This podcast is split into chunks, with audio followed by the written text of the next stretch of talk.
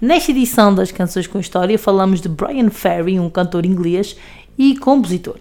A sua voz tem sido descrita como um sussurro sedutor elegante, já para não falar na sua postura também muito sexy e com classe.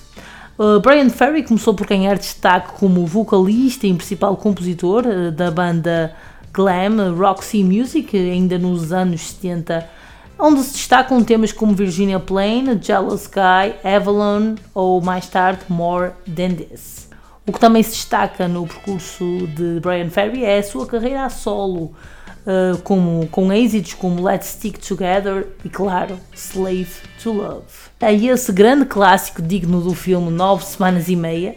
Aqui não pomos as imagens, mas fica ao vosso critério e imaginação e ficamos com esse grande clássico de Brian Ferry. Não é, a meu ver, a melhor canção de, do Brian, mas resulta muito bem. Vamos a isto.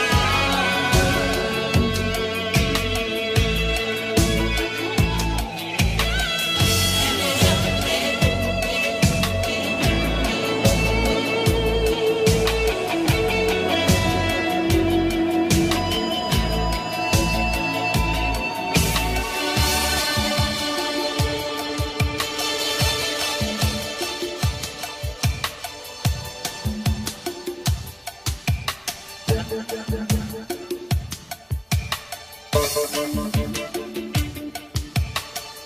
you.